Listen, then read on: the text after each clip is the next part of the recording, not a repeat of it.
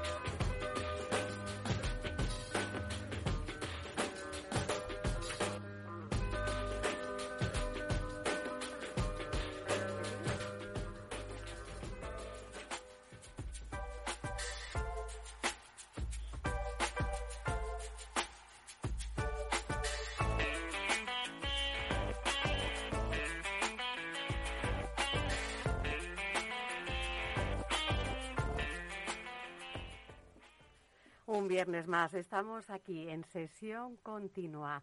Les saluda quien les habla, Sonia Villarroel. Hoy tenemos a nuestra derecha en los controles Chus Monroy. Buenos días, Chus. Muy buenos días, amigos. Al otro lado de la mampara, Miguel Ángel Acero. Eh, absolutamente por la voz de Chus, es eh, oírle a las 12 de la mañana de los viernes y empieza a arañar la mesa de trabajo. Bueno, pues hoy vamos a empezar sesión continua hablando de una película que se estrena hoy, hoy día 28, en los cines de toda España, donde los que nacimos en el baby boom, que somos de esta generación, donde ya, ¿verdad, Chus? Que nos llaman boomers, los jovencitos, recordamos, añoramos y es parte de nuestro imaginario, de nuestra infancia. Estamos hablando de la abeja maya, la abeja maya que el primer episodio se estrenó en el año 75, con lo cual los que lo vivimos en directo ya saben la edad que teníamos y crecimos con esas aventuras de la abeja maya, de su amigo Willy, inseparables con, con esas aventuras. Hoy tenemos al otro lado del teléfono a Manuel Jara, socio de Media Partner Solution, que nos han traído esta maravillosa película para todos los públicos, para toda la familia, que es La abeja maya y el orbe dorado. Buenos días, Manuel. Eh, buenos días, Sonia. José Manuel. José Manuel, José Manuel. te hemos partido el nombre, no, no, te preocupes, Manuel era mi padre que también se dedicaba a esto. Ah. José Manuel, yo decía, los que nacimos en esa generación al principio de los 70, hemos crecido con las aventuras de la abeja maya. Eh, qué bueno que este personaje siga trayendo aventuras en el 2021 y que podamos ir, esos padres que lo vivimos en los primeros momentos, ahora con nuestros hijos. Efectivamente, yo de hecho soy boomer también, con lo cual eh, yo he crecido con, con, la abeja maya, con este simpático personaje, ¿no? Eh, que nos ha enseñado muchas cosas a todos. Y, y, tienes toda la razón, aquí lo bueno es que podemos ir en familia, y varias generaciones disfrutar de, estas nuevas aventuras de este personaje que nunca ha dejado de estar presente en nuestras vidas. ¿Crees, eh, que ha cambiado mucho el mundo de la animación desde ese año 75, cuando, cuando se emite el primer episodio de La abeja maya, ahora? Bueno, claro que ha cambiado. Sinceramente, por lo menos en cuanto a las técnicas de animación y la calidad y valor de las producciones, sí ha evolucionado muchísimo. Es decir, ahora tenemos 3D, eh, tenemos una calidad de animación impresionante, pero sí que es verdad que este tipo de producciones que, que llevan unos mensajes inherentes eh, morales y de educación, pues permanecen invariables y atemporales en el tiempo. Claro, porque ¿cuál sería el valor ahora de la abeja maya? De decir, mira, para que enganche ¿no? a estas nuevas generaciones. Bueno, aquí, aquí fundamentalmente lo que yo veo eh, es la importancia que tiene esta producción a nivel ético, lo que te comentaba de alguna manera.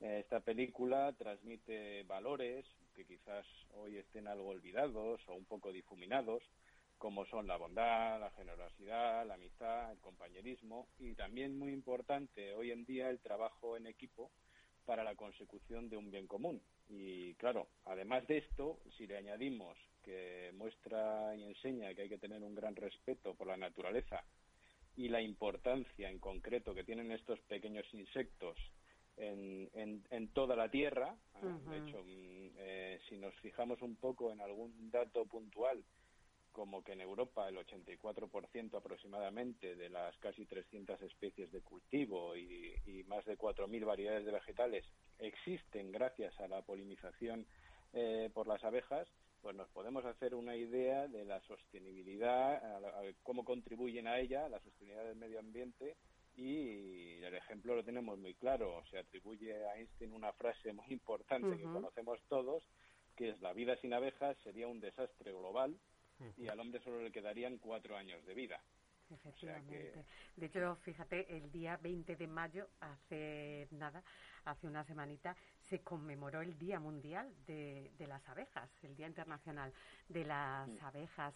Puede ser, oyéndote lo que hablamos, todos estos valores, es cierto que las nuevas generaciones, los pequeños espectadores que van ahora al cine, ellos reciben además en su educación, en los colegios, estos mensajes, estos mensajes de la protección, del medio ambiente, de la naturaleza, están más concienciados, por así decirlo, que quizás lo que nosotros recibíamos en su momento. Puede ser que nosotros nos quedáramos solamente con el aspecto lúdico que nos ofrecía la abeja maya y que ahora el espectador, el pequeño espectador que se acerca a conocer la abeja maya por primera vez, su experiencia sea más enriquecedora, por así decirlo, porque además del disfrute visual tenga, capte todo este mensaje, esta enseñanza que llega en la pantalla de la mano de la abeja maya. Eh, tienes razón, yo creo que es así como, como dices. yo creo que antes era más el aspecto lúdico. Eh, sí es cierto que también se, se enseñaba ese respeto por la naturaleza, pero quizás no éramos tan conscientes porque no teníamos detrás eh, todo lo que hay ahora, eh, de defensa de, todo lo ecológico, del respeto por la naturaleza, del medio ambiente. Antes no había esa preocupación a nivel global tan importante como la que hay hoy. Entonces sí que es cierto que quizás ese mensaje esté llegando mucho más fuerte ahora y, con mayor conciencia a los niños de estas generaciones últimas. Sí que es verdad. de hecho, que coincida con, el Día Mundial casi de, las abejas, em, no es casualidad. Lo hemos hecho, intentado hacer eh, el estreno lo más cercano posible. De hecho, el domingo pasado hicimos el preestreno con eh, eh, la Asociación de Amigos de las Abejas que nos han apoyado y que hemos hecho un taller para los niños en la vaguada con ellos, enseñando todo lo de lo que significa las abejas y, y su impacto en la naturaleza. E incluso en el preestreno hemos estado regalando, gracias a ellos, a esta asociación, unos botecitos de miel a los asistentes. O sea que eh, sí que es verdad que ahora están mucho más concienciados y esto ayuda, el mensaje llega mucho más fuerte ahora que, cuando éramos niños nosotros. Buenos días, eh, José Manuel. Muchas gracias por estar hoy aquí con, con nosotros. Estamos hablando de una abeja que cumple 46 años, una abeja que, la, que ha crecido con la, con la globalización. Y yo quería preguntarte respecto al ámbito cultural eh, relativo a esa globalización siempre he tenido la sensación de que la abeja maya ha sido una especie de icono pop, ¿no? De esos 70, 80, de, esa cultura pop que se ha mantenido un poco además a través de incluso del merchandising, de determinado tipo de colecciones de cromos, de figuras y demás. Y ahora vosotros, digamos que con esta película, digamos que certificáis ante notario la, bueno, pues la eternidad o la historia o, la, o la perdurabilidad de ese icono pop, ¿no? Sí, eh, muchas gracias a vosotros por invitarme y, sí que es cierto que, es que es lo que comentaba, eh, la abeja maya se ha convertido en un icono en la animación infantil, en todo un referente atemporal. Y, sí que es como un icono pop a través de todo el merchandising, de hecho yo recuerdo, y no sé si alguno de vosotros lo recordará también, yo cuando iba a comprar, a acompañar a comprar a mi madre a la tienda de ultramarinos y compraba yogures, cada cuatro yogures nos daban un sobrecito de cromos de la abeja maya. que eran simplemente fotogramas de, de la serie. Entonces, sí que es verdad que era como que ha quedado como un icono pop que nosotros reactivamos de alguna manera, pero sí que es verdad que la productora que hay detrás alemana, más importante, eh, lleva tiempo produciendo unas películas cada vez mejores y nosotros nos hemos subido ya al carro eh, con esta tercera película que, en animación es, es, brutal y que esperamos que se convierta y siga siendo eh, ese icono del que nos hablabas. Que además, eh, José Manuel, es muy curioso porque hablas de una producción alemana, pero una coproducción alemana con Australia, esa globalización de la que hablábamos antes, ¿no? Estos niños que ahora crecen en un mundo totalmente, pues eso, global, valga, valga la redundancia, hasta el punto de que sabe Jamaya que cumple 46 años, pero lo hace de, una, de la mano de una productora alemana que a su vez al otro lado de las Antillas tiene sus compañeros de, viaje, ¿no? Efectivamente. Eh, ahora mismo eh, tenemos que pensar que este tipo de producción de animación es muy cara, eh, exige mucho trabajo y mucha inversión y es, es requisito imprescindible tener coproducciones a nivel internacional. ¿no? De hecho, si nos fijamos en la serie del, del 75, la icónica, la, la, compañía productora más importante era japonesa. Además, estaba eh, colaboraba con la compañía alemana ZDF y con la austríaca ORF. Es decir, que ya entonces este personaje y este tipo de producciones tan ambiciosas requerían de esta globalización que se ha visto lógicamente mucho más eh, ampliada eh, en estos últimos años porque la manera de conseguir hacer este tipo de producciones es que lleguen a todo el mundo. Hemos, hemos hablado de, yo creo que nos sentimos todos los, los miembros de la, de la mesa y creo que lo compartimos contigo, ¿no? Como hijos de esta abeja maya o esa generación que creció viendo esa abeja maya. Eh, tengo la sensación de que las siguientes generaciones que nos acompañaron iban un poquito de la, de la mano de la anterior, de una manera, de una transición mucho más suave, y yo ahora, en esa generación en la que los que crecimos con la abeja maya ya somos padres, tengo la sensación de que el salto generacional es mucho mayor por la cuestión tecnológica, ¿no? De, al final que se establece una distancia un poco mayor. ¿No tienes la sensación, ya desde un punto de vista más personal, como espectador, como seguidor de, la abeja maya, que el poder disfrutar de estas películas con las que crecimos eh, con nuestra propia familia nos acerca un poquito más a ellos a la hora de decirlo, con esto crecí yo, tengo esto para compartirlo hoy contigo?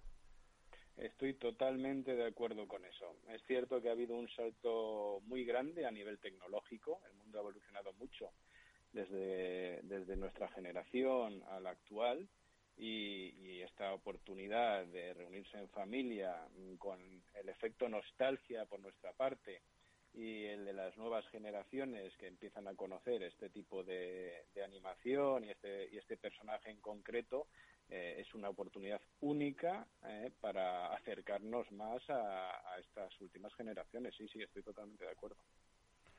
José Manuel, es inevitable formular esta, esta pregunta. Llevamos un año muy complicado donde el sector audiovisual se ha visto muy tocado por la pandemia la gente ahora mismo se está viendo que tiene ganas de volver a, salir, de volver a retomar su vida, de retomar la vida cultural. El año pasado nos trajisteis, eh, tenéis en el catálogo Vicky el Vikingo, otro personaje universal también. Este año la abeja maya. ¿Cómo ha sido esa travesía, digamos así, por el desierto hasta llegar a este momento? Eh, bueno, ahí está el kit de la cuestión y la cuestión complicada. Eh, ha sido difícil, ha sido difícil para, para todo el mundo. Como bien decís, nosotros eh, eh, estrenamos Vic el Vikingo. De hecho, luego estrenamos eh, en salas Bonnie Bears Aventura en la Prehistoria y nos pilló justo el cierre, recién estrenados, con lo cual pues fue una debacle. lo tuvimos que posponer a continuación y ahora estamos retomando. Pero esta situación pandémica, que además de lo más importante y lo más lamentable de pérdida de vidas humanas, lo que ha supuesto ha sido consecuencias muy complicadas en los diferentes sectores productivos. y, si hablamos del tema audiovisual y del cine en particular, las salas de cine han tenido que sufrir muchísimo, al igual que otros sectores de entretenimiento o restauración, por ejemplo. Hemos tenido cierres, restricciones en los aforos, el miedo del público cuando se han abierto un poco las restricciones a asistir a las salas, cuando resulta que las salas es uno de los sitios más seguros porque hay unas distancias enormes y vas con mascarilla. Y todo esto, pues hombre, también hay que sumarle que las grandes productoras han retrasado estrenos, eh, han aprovechado el momento o se han visto abocadas, no quiero decir cuál de los dos, dependerá de cada caso, eh, para estrenar directamente en plataformas o simultanear los estrenos en salas con las plataformas, con el alquiler eh, de vídeo bajo demanda, ha supuesto un palo muy duro para los propietarios de las salas de cine y para los distribuidores, ah, clarísimamente. Ojalá ahora que ya se han relajado restricciones y que parece que la gente se empieza a animar al cine, veamos que todo, todo ese público que antes asistía al cine vuelve al cine. Pues ojalá, ojalá, esperamos, deseamos toda la suerte en esta nueva entrega de, de las aventuras de la abeja maya con su inseparable amigo Willy, la abeja maya y el orbe dorado que todo el mundo vaya en familia a ver esta maravillosa película. Muchísimas gracias. Muchísimas gracias, muy buenos días. Esperemos que sea así y os agradezco mucho la invitación para contaros un poquito más de nuestro estreno. Esperemos que sea un éxito. Gracias a ti. Muchas gracias a vosotros. Adiós. Por el mar de mi mano, un barquito de papel se busca en vano. Por el mar de mi mano, un barquito de papel se busca en vano. Por el mar de mi mano, por el mar de mi mano. Un beso de ala de mariposa se posó en mi boca. En las costas de mis dedos naufragó un velero por el mar de mi mano. Un barquito de papel se busca en vano por el mar de mi mano. Por el mar de mi mano. Por la falda de una nube mi corazón baja y sube. Por el brazo de una rama el aire busca su calma por el mar de mi mano. Un barquito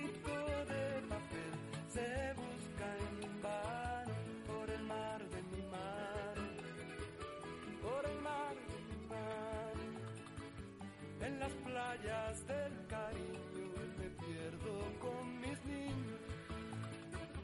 En las olas de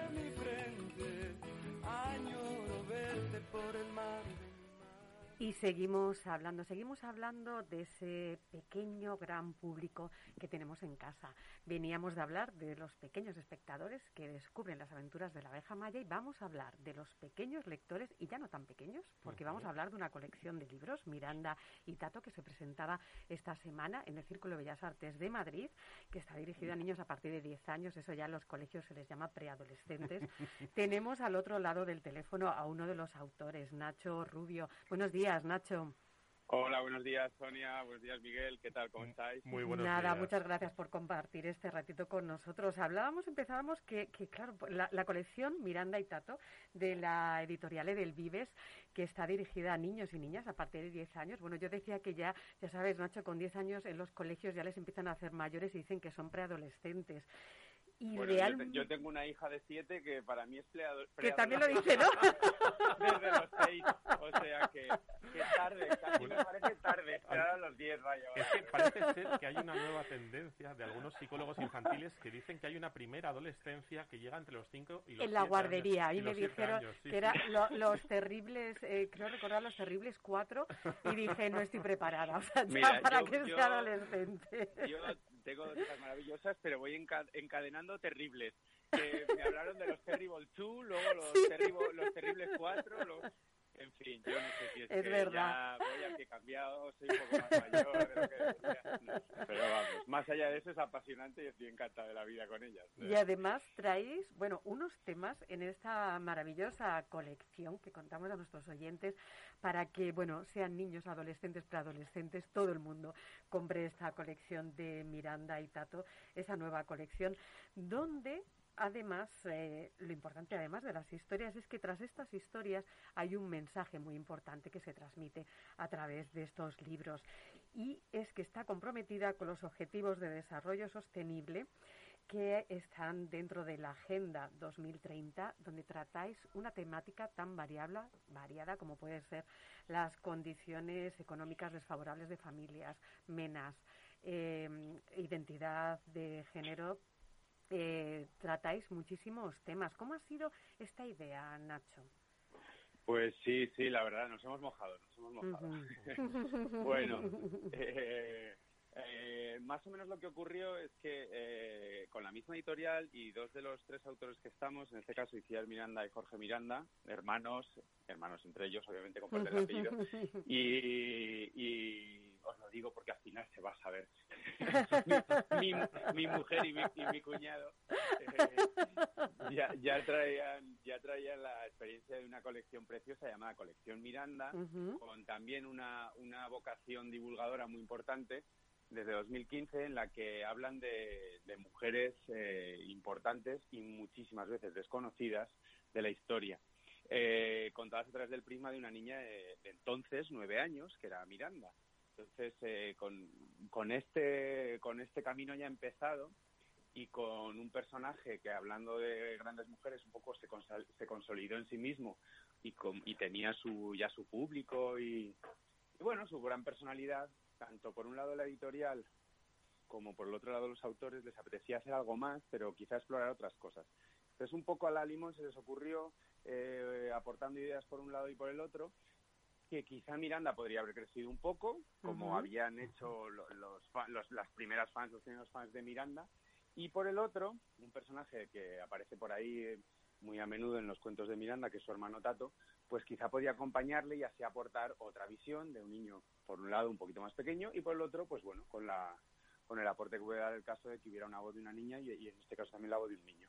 En estas, eh, para acabar de liar la cosa, me, me, me dijeron que si me sumaba al carro, dije que encantado, entonces empezó a hablar de qué podía hablar esta colección.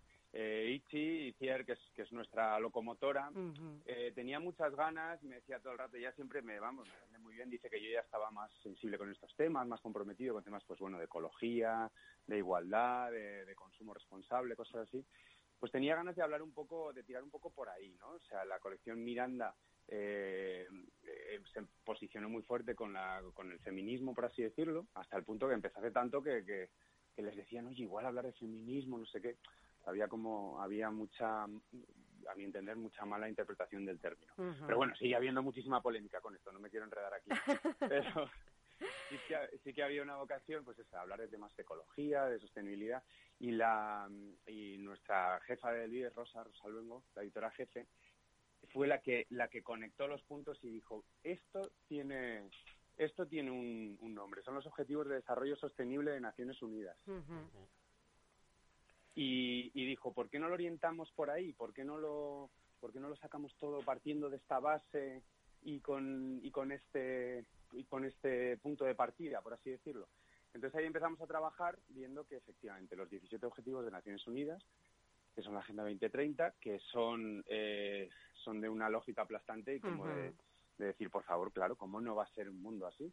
y a la vez son muy difíciles sí. y muy utópicos y requieren de, de, una, de, un trabajo conjunto de gobiernos, instituciones, grandes empresa, empresas y también de la ciudadanía, o sea, como que haya una implicación personal, eso es lo que buscábamos, y así un poco salió la colección. Nacho, ¿crees? Tenemos una pregunta que hablábamos con nuestro anterior invitado, de estas nuevas generaciones, donde ellos a través de la educación sí que tienen un mensaje claro donde los colegios tratan el tema de la ecología, el tema del medio ambiente, el cambio climático, eh, donde ellos conocen la Agenda 2030 porque lo dan en los colegios y son una generación más concienciada de lo que fuimos nosotros, porque Totalmente. no nos formaron en la infancia. Totalmente. Entonces es una suerte que este pequeño público ya venga y se encuentre con estos libros porque estos libros en eh, nuestra generación hace 30 años nos hubiera sonado un poco a marciano, ¿no? Nadie nos contaba esto cuando éramos pequeños. Entonces puede haber esperanza todavía, ¿no? Eh, de verdad, de verdad espero y confío, yo soy optimista militante, que haya esperanza. Y, y, como bien has dicho, es una generación que está mucho más sensibilizada, van, van, mucho, van muy por delante de nosotros. Entonces, a mí me gusta pensar, como autor de esta colección, que de alguna manera me estoy tendiendo una trampa a mí mismo una trampa a, a mi desgana o a mi falta de optimismo, mi falta de fe, mis ganas de, de, involucrarme. De alguna manera, lo que me gustaría con esto es que con toda la información que yo he reunido y con la, con la capacidad, al final son historias de aventuras, lo que estamos contando, lo que estamos tratando es de, es de entretener a los chavales, que se, los, se lo pasen bien, que se impliquen, que se, que se que empaticen con los protagonistas o con cualquiera de los personajes que sale, que hay muchos, y se vean arrastrados en estas aventuras por el camino, eh, eh, recibiendo información sobre estos temas. Pues me gustaría pensar que con este con esta labor divulgativa de, a través de, historias de entretenimiento, lo que me encuentre sean miradas de, chavalas, de chavales que nos digan, oye, eh, ¿qué estáis haciendo? O sea, que, nos vais a dejar este, este mundo boca abajo. O sea, ¿qué, qué, pasa aquí? O sea, poneos las pilas ya. Porque yo en cuanto tenga capacidad de, poder y de, y de apalancar cosas lo voy a hacer, pero ahora mismo estáis vosotros a los mandos de esta nave y, la estáis llevando fatal. O sea que más os vale ir enderezando el timón y, sobre todo escogiendo muy bien el combustible con el que la alimentáis, eh, la manera en la que consumís y cómo no dejáis a nadie detrás, ¿no? Que vamos todos en la en el mismo barco. Efectivamente. Nacho, dentro de, de, esta pareja que hablábamos, ¿no? Miranda y Tato, hay un tercer personaje, que es su amigo Alex, que tiene nueve años, que vosotros detalláis, ¿no? Que es chico aunque nació chica. Hablabas de la mirada, de la mirada de, de, este, de estos nuevos lectores, de estas nuevas generaciones. ¿Puede ser, Nacho, que ellos perciban las cosas ya con una naturalidad que nosotros, los mayores, los que llevamos ahora mismo la nave, pervertimos esa mirada y no la vivimos con esa naturalidad, donde ellos tienen ya integrado unas cosas que nosotros no las tenemos? bueno, eh, vamos, no se puede expresar mejor. Es que, es que así lo considero, así lo consideramos nosotros. Eh, tenemos una, una vida entera de, prejuicios, ¿no? Los adultos. Los niños abordan las cosas de nuevas, eh, lo cual no les hace ni muchísimo menos, más bien todo lo contrario, menos inteligentes, ¿no? Entonces, nosotros creemos en dos cosas como autores de esta colección. La primera es, los niños son niños, no son tontos, no, no, no hay que no hay que decirles las cosas con, con eufemismos, eh, asumiendo que no van a entender y luego no tienen los prejuicios que nosotros tenemos. Por lo tanto, hemos tenido como que descargarnos de, esos prejuicios.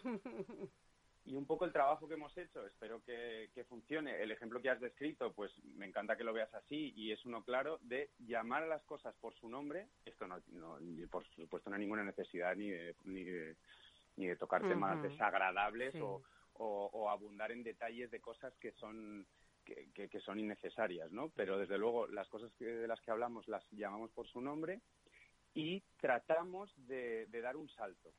Eh, nosotros ya estamos mayores y ya eso necesitamos una explicación muy grande porque nos hemos creado de una manera o con una cultura y, y ahora tratamos de dar un salto. Y eh, en el caso que decías de este personaje y con muchos otros temas, decimos, Alex, que es la, el, como dicen ellos, que hablan con su jerga, su BFF, BFF, Best Friend Forever, su mejor amigo para siempre.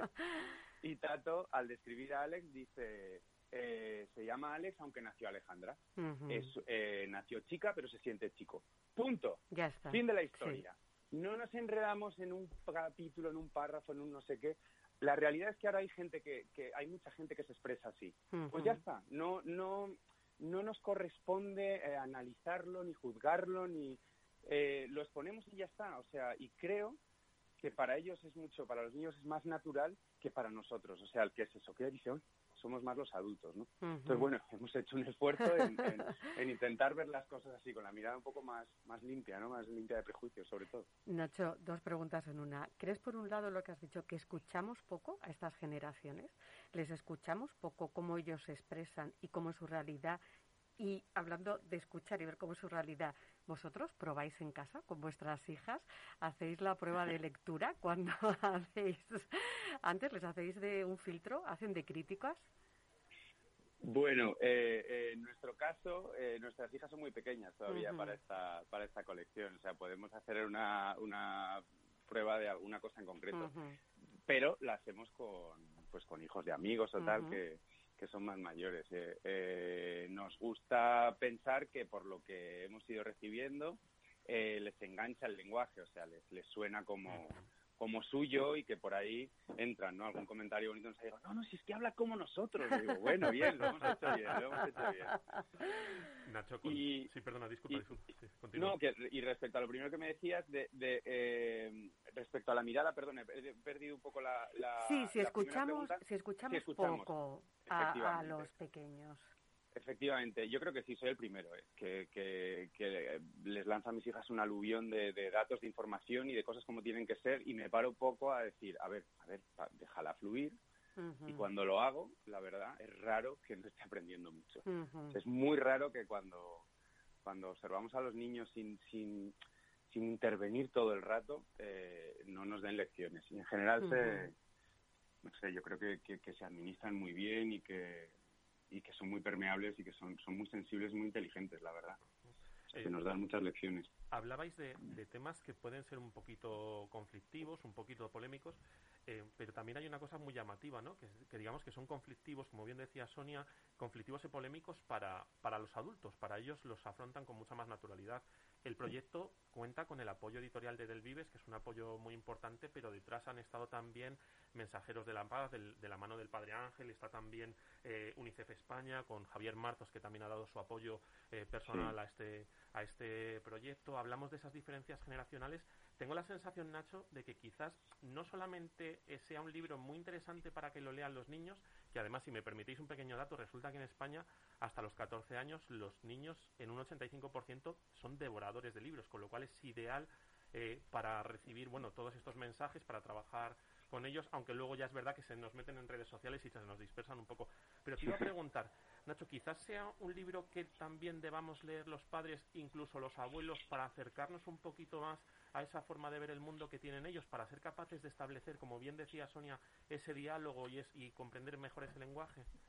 Ojalá, ojalá, eso sería nuestro, vamos, nuestro mayor sueño. Eh, nosotros utilizamos un, un referente a menudo a la hora de, de ponernos a escribir, eh, tratamos de tenerlo en mente, vaya, que, que, son las películas de Pixar. Que, nacieron como películas infantiles y luego resulta que están llenas de, capas de, de, profundidad que resuenan eh, en, en, los espectadores de manera diferente según su edad, ¿no? Y de hecho al final ya se les está criticando que casi hacen más películas para adultos. Para adultos. ¿no? gustan más a los padres, casi. Total, sí, sí, esta última de Soul que a mí me emocionaba tremendamente, pues bueno, a mis hijas les gustó, pero vamos, tampoco. Sí, sí. Pues bueno, sin, sin llegar a eso, espero que no nos pasemos de frenada, pero, pero eso es el ideal para nosotros, que haya una lectura conjunta, que haya una, una y luego un, un, trasvase constante, ¿no? O sea, tenemos muy, muy, muy en mente esto de que ojalá los niños aprendan algo y luego lleguen a casa y se lo cuenten a sus padres, pero idealmente eh, ojalá aprendan a la vez. el, el gran esfuerzo, nosotros hemos tratado de contar historias entretenidas y de cargarlas de emoción y están llenas de, vamos, hemos, hemos seguido un poco la máxima de, de los escritores que es, habla de lo que sabes, ¿no?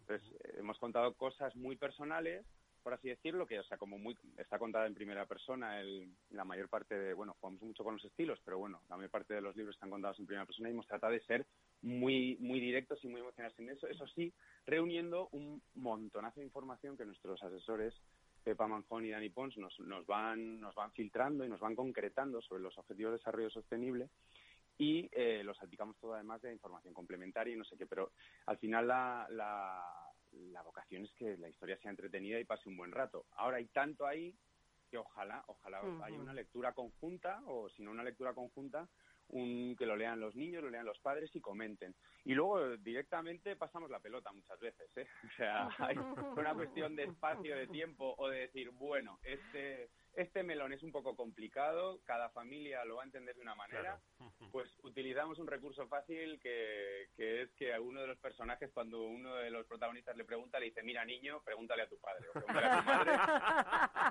o háblalo con tus padres. Entonces digo, vale, ¿cómo hablamos de este tema? Es espinoso. Eh, ¿Cómo lo nombramos sin dar una opinión que... Los, los protagonistas tienen opinión, pero que, no sea viciada de los autores, ¿qué tal? Claro tiramos de ese recurso, pero lo ponemos encima de la mesa, o sea que pero también igual algún compromiso, en algún compromiso ponemos alguna familia, pero habrá un debate fantástico y con mucho aprendizaje, eso seguro. Pero también Nacho puede ser a la inversa, que algún padre, porque sabemos que hay muchas veces algunas preguntas, algunos temas que los padres no sabemos cómo enfocar o cómo explicárselo claramente a nuestros hijos, cómo abordar esos temas. Bueno, pues estos libros también son maravillosos para que ellos desde desde la voz, ¿no? De estos tres chavales de su edad los entiendan y que luego, sobre todo, te has dicho esa palabra fantástica que es que se genere el debate en casa, ¿no? Ojalá, ojalá. Sí, sí, eso es, vamos, es nuestro es nuestro sueño, que, que, haya un flujo constante de, opinión y de energía y de aprendizaje. Nacho, los que estamos aquí sentados en la, en la mesa, eh, crecimos, bueno, no crecimos, nos hemos desarrollado un poco de vuestra mano, ¿no? De, de Itziar, esa maravillosa manolita. A ti te hemos visto tomar café en una máquina que ya no existe en las oficinas, ahora son las máquinas de, de cápsulas, las, las Nespresso famosas y demás. Eh, sí, sí, eh, eh, hemos pasado de ser esos jóvenes rebeldes con ganas de comernos el mundo, seguimos con ganas de comernos el mundo, quizás un poco menos rebeldes. Ahora, la frase más dicha por los tres miembros de la mesa ahora mismo, yo creo que es la de no me da la vida, nos vamos a hacer camisetas con ello, ¿no? Hemos pasado a ser ya adultos, padres, etcétera, etcétera, ¿no? Os voy a encargar yo una. sí, sí. Bueno, aquí en el programa debo decirte que tenemos una propuesta para el final de la temporada, hacer una colección de camisetas con frases de los, las frases más destacadas de nuestros invitados. Esa te la guardamos, Nacho, y te la mandamos. Eso prometido en antena. a través de vuestro gabinete de prensa o a ti directamente, pero cuenta, cuenta con ello, no nos da la vida.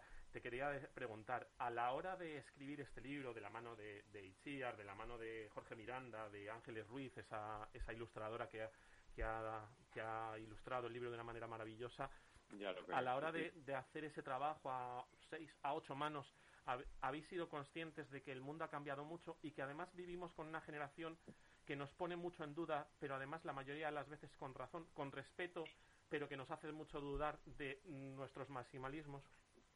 Uf, ahí has dado, has dado en, el, en el clavo una vez más. Eh, mira, cuando empezamos, nosotros empezamos a escribir esta colección en, quiero recordar que fue en abril del 2020 sea, la idea estaba ahí, pero nos pusimos manos a la obra entonces. Yo eh, os confieso que al principio pensé, pero, pero es que, esto no tiene sentido. O sea, quiero decir, el mundo mm, se está yendo al garete, mm, todo va a, cambiar, la, vida no va a tener nada que ver con lo que era hasta ahora y, y no sé, no tiene sentido hacer nada, ¿no? Tuve ahí como una crisis de fe. Al, al poco, muy poco tiempo afortunadamente, me di cuenta que era todo lo contrario.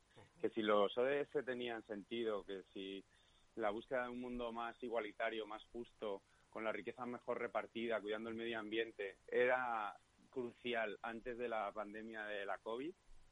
A partir de la pandemia todo se ha exacerbado de una manera tal que ahora es ya, vamos, aparte de urgente, es de vital importancia. Eh, es un momento, vivimos un momento muy convulso y, está todo, todo muy crispado, pero, pero a partir de aquí tiene que, sin duda, que establecerse una de una manera, en, gran mayoría, vamos, una, manera de entender las relaciones entre, entre países, entre ciudadanos, que, se base en la cooperación y las alianzas, y en apoyarnos unos a otros. Es, es que es absolutamente necesario.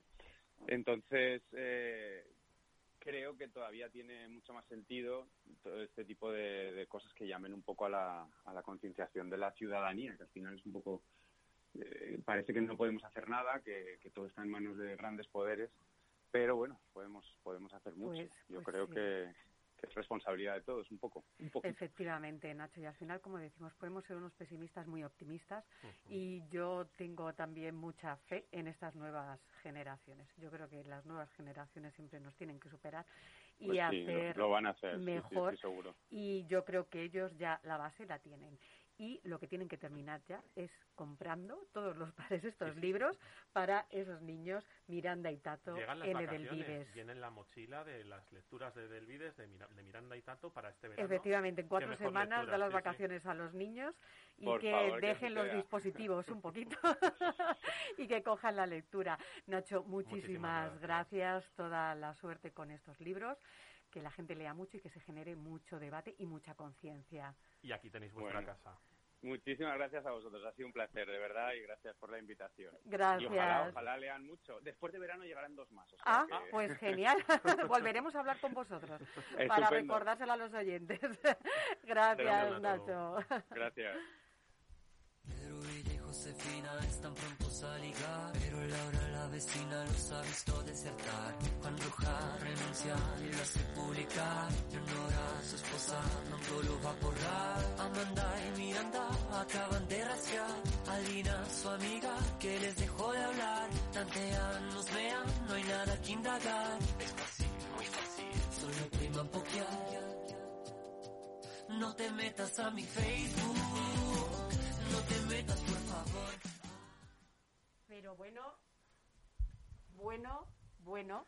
O sea, el hombre de negro Está se nos ha puesto ya sexy. modelo verano del corte inglés. Está O súper sexy. Los, hay, los hay oyentes que le están viendo, hay otros que no. Debo decirles, señores oyentes, ¿se acuerdan lo que he dicho al principio de que me ha erotizado la voz de Chus? Chus, olvídate, no tienes nada que hacer en la pelea con Fernando. Es que está Eh, yo guapísimo. no quiero decir nada, pero... Hola chicos, otro viernes aquí en Sesión Continua en este programa favorito. a ti qué bien te ha cundido la operación bikini. Además, llegas a tiempo, Fer, ¿eh? Tú sí que Sí, llegas a tiempo del verano. No Yo- creas, no creas, estoy un poco apretado ahí. Está un día de entrenamiento por dos días de saltarme la dieta, así que estoy un poco complicado. Bueno, yo estoy- ser yo- padre todavía me, me tiene con el hambre ahí. Yo estoy a tope, ¿eh? Yo estoy a tope. Bueno, Para, para el verano de 2025, pero estoy on fire ya. No, no, yo voy a ser como Pedro Sánchez. Eh, España 2050. Ahí me la digo por ahora. Yo estoy en esas. Yo estoy en esas. Para el 2050. Pues sí, chicos, pues sí, chicos, pues sí. ¿Y qué ha habido en las redes, Fer, esta semana? ¿Os acordáis que la semana pasada hablamos de este famoso reencuentro de nuestros amigos de Sí, Friends? Friends. que teníamos que esperar hasta junio. Pues no, señores. Ya está en la plataforma de HBO el reencuentro que dura una hora 43 minutos con 46 segundos. Es un documental de reencuentro con eh, invitados eh, celebrities para poder conmemorar el reencuentro de esta gran serie, una de las mejores series de la historia eh, de los Estados Unidos. Así que quien tenga HBO, pues que se ponga a verla y quien no tenga, pues que también vea la forma de, de verla. Así que ya está en la plataforma. Se leía mucho en redes la, la expresión que más era qué mayores están. Uno podría pensar, si nosotros nos miramos al espejo, también veremos lo mayores que estamos. Y sí que es verdad que solo hacían incidencia las revistas, además, estas de publicaciones tipo Vogue y tal, de decir lo bien que estaba Jennifer Aniston. Cómo se había co- conservado Jennifer Aniston. En cambio, el resto y sobre todo los protagonistas masculinos, bueno, pues como que el paso del tiempo había hecho más mella, ¿no? Sí, Fernando, además, que es nuestro experto en redes, que está en seguimiento constante, habrá visto que, por ejemplo, en el caso del personaje de Joey, no me acuerdo cómo, Joey, cómo sí, se llamaba la- el, el- Triviani. yo- no me acuerdo cómo se llamaba el, el actor. eh, Matt Bla- Matt Matt, LeBlanc. Matt LeBlanc, en el caso de Matt LeBlanc, por ejemplo, en redes se le ha comparado mucho físicamente con nuestro añorado y, por desgracia, perdido Michael Robinson. Decían que se parecía a las imágenes de Michael Robinson en las portadas de los juegos, de, de los videojuegos que los que él hacía de locutor. Sí, sí, sí. Está muy descuidado, muy descuidado, pero bueno, cada uno tiene sus historias, el tiempo pasa Pero- y algunos no perdona. En cambio, Miguel, tú, tú, Sonia, los, los- los jóvenes de los 20 y 50, así que pues los que se descuidan, pues. Esa- Efectivamente, esperemos, digo, ahora como digo yo, tenemos una pandemia que nos ha pasado por encima, esperemos que de Cierto. aquí al 2050 nos hayamos Pero esa va a ser, esa va a ser la camiseta de Fer de final de temporada. Nos vamos a hacer una foto los tres juntos en cuanto podamos vernos y vamos a poner la frase nos mantenemos. De la colección de camisetas del programa, nos mantenemos. ¿Tú crees que en el documental, sabéis que Javier del Pino os contaba el otro día la anécdota, es el eh, periodista español radiofónico con más oyentes de, de España? Él alcanza unos picos los fines de semana que no los tiene ni un solo presentador. ¿Creéis que en el documental habrá un momento en el que digan, este señor que ahora tiene tres millones de No. oyentes se dispone a robar el imán de la nevera del... No, no tal? sale, no, no- no sale, no. no sale. Qué decepción. Qué decepción. Yo creo que no, yo creo que no, no estamos todavía en ese nivel de, de captar la atención, pero bueno, realmente creo que va a valer la pena, así que Sí. mm, verlo, yo lo veré y lo comentaremos a ver qué nos ha parecido, cómo están ellos y bueno, pues mm, ya podremos sacar alguna conclusión de este añorado reencuentro que se ha pedido por muchísimos años. ¿Qué más? ¿Qué más cosas hay aparte de Chicos, Friends? Fer? Cuando tú quieres presentar un currículum o quieres una entrevista, ¿a qué, sue- a qué redes sueles acudir? A una plataforma, me imagino, ¿no? Tipo Infojobs, LinkedIn, Infojobs, publicidad, o alguna otra plataforma que tú echas el currículum, el mismo LinkedIn también. Pues ahora les comento que nuestra querida red social TikTok va a empezar a hacer uso de su amplitud de mercado para empezar a buscar y enlazar empresarios con posibles trabajadores con un video currículum, no un currículum escrito, sino un video currículum, y en el que van a hacer proceso de selección. Están en pruebas, ¿eh? Están en pruebas eh, a través de la plataforma que va a ser TikToker, y que ellos van a empezar a seleccionar y a tener entrevistas mediante esta red social. Así que también considero yo que aquel que quiere conseguir trabajo y que está haciendo el tonto, Claro. pues que tenga cuidado porque todo se ve en las redes sociales. Fer, al margen de esta noticia que nos cuentas de TikTok, sí que se di- lleva diciendo años que las empresas cuando mandan un currículum suelen visitar tus redes sociales, ¿no? Ya, aunque sea Facebook o Twitter, suelen echar un vistazo a la hora de ir haciendo el proceso de selección, ¿no? Bastante, ¿eh? Y hay empresas que son muy duras y muy Exigentes, ¿no? radicales con Ujú. el tema de las redes sociales. Yo tengo, por ejemplo, un amigo que trabaja en una compañía X fuera de España y que eh, no puede subir nada que sea bebiendo alcohol o Claro. con, con algún tipo de comportamiento que ponga en riesgo la imagen de la compañía, Claro. porque automáticamente te Ahora- echan teniendo en cuenta que están invadiendo tu vida privada. Y- Que tú con tu vida privada puedes hacer lo que quieras. Pero las empresas pues mm, revisan mucho ahora tu comportamiento en redes sociales porque es la imagen que tú transmites ante el mundo. Sí, porque al final las redes sociales son red pública. Fer, pero una duda. Si en TikTok tienes que poner tu currículum y tienes que hacer gala de tus habilidades profesionales, ¿lo tienes que hacer bailando y creando un vídeo de estos de los de TikTok? Pues escúchame, tú sabes que cuando yo me fui a, cuando conseguí me fui el visado de artista a Estados Unidos, que no fue fácil, que me fui un año a Miami, llegué a, a la embajada americana aquí en España con la- el visado ya aprobado del gobierno de los Estados Unidos, porque es un trámite muy largo. Llego a la, llego a, el- a la ventanilla y me dice la, la mujer, me dice, bueno, dígame, pues le entrego yo la documentación, el pasaporte emocionado, me dice, ah, usted es actor. Y digo, sí, demuéstremelo. ¿Ves? Eh, Cante. ¿En serio? ¿Es-. ¿Eso es, ¿Eso es real, Fernando? Te lo juro. Entonces yo agarré y dije, eh, a ver, le saqué el videobook, le saqué una tarjeta, me dijo, esto lo puede hacer cualquiera. Esto también. Me dijo, no sé, demuéstramelo. Y yo pensando, digo, ¿qué hago? ¿Me pongo así, me pongo una nariz roja o camino como la chica del exorcista? Digo, pues digo, demostrártelo, digo, mi trabajo está ahí. Pero escúchame, tal cual, ¿eh? La sorpresa es que la mujer me dijo, Fernando, me dijo, eh, vamos a evaluar su caso. Dos días después me llegó el pasaporte con todo lo que me habían investigado en, los- en la embajada para poder constatar si yo realmente era actor. Así que aquella gente que tenga la- las, las reuniones en TikTok, realmente yo creo que será una plataforma como paralela, porque es una, me llaman TikToker, eh, van a poder pues mostrar su videocurrículum y te dicen, pues eres cocinero, ponte a picar cebolla, Claro. rápido que no eh, pica cebolla. Sí, hace, hace, unos, hace unos 10 años, Fernando, se puso de moda el videobook. No llegó a, tener éxito, ¿no? Al final quedó un poquito ahí en una burbuja el famoso videobook en el que la gente pues hacía un pequeño speech sobre sus cualidades. Es verdad que es un modelo más anglosajón, más norteamericano, pero que aquí no, no llegó a cuajar del todo. Pero eh, sí que es verdad que con las nuevas plataformas ya no hace falta ni siquiera que te hagas el propio videobook, sino que la plataforma es tu sistema de presentación, de alguna manera, como tú dices, a cortar cebolla, o si eres abogado, hacer un pequeño speech delante de la, de la cámara.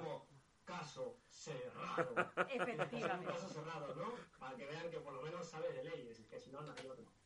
¿Qué más? ¿Qué más hay, Fer? A ver, otra de las cosas que está removiendo mucho en redes sociales es eh, lo que habéis visto que ya volvió a, a 3 Media o Antena 3 el programa Max Singer. Pues Mm. esto ha sido una bomba.